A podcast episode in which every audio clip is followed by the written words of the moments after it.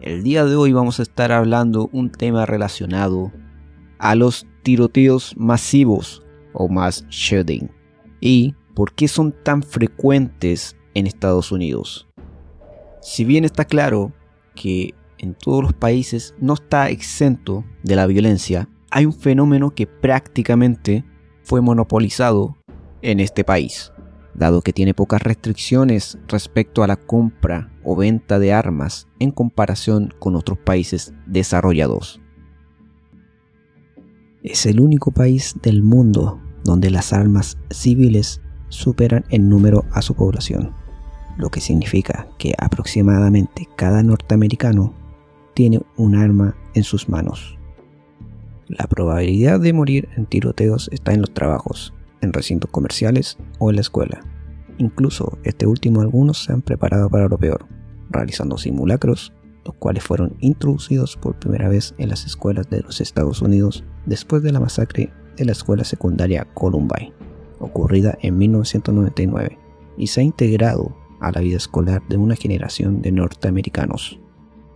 A pesar de eso, se siguen registrando tiroteos, como en un supermercado en la ciudad de Buffalo, en Nueva York, mientras el tirador transmitía en vivo, matando a 10 personas e hiriendo a dos más, todo por un odio racista.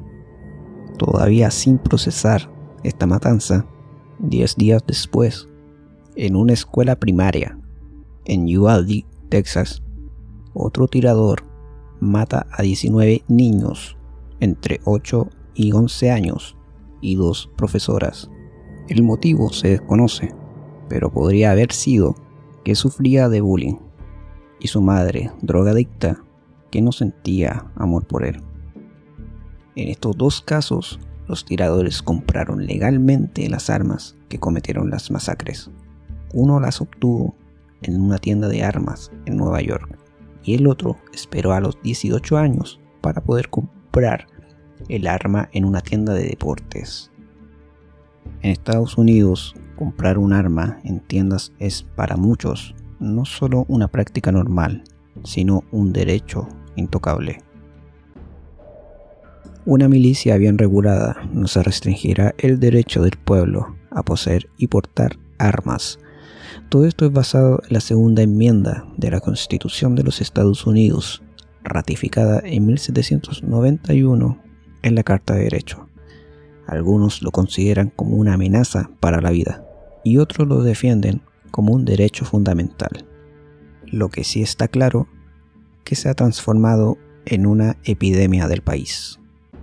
La presión social del sueño americano, el poco apoyo familiar, la soledad, el aislamiento social, el individualismo o la diferencia racial que se vive en la actualidad puede ser la causa a un odio enfermizo en el núcleo particular del atacante, por lo que se hace mucho más fácil acceder a un arma y disparar a modo de manifestación.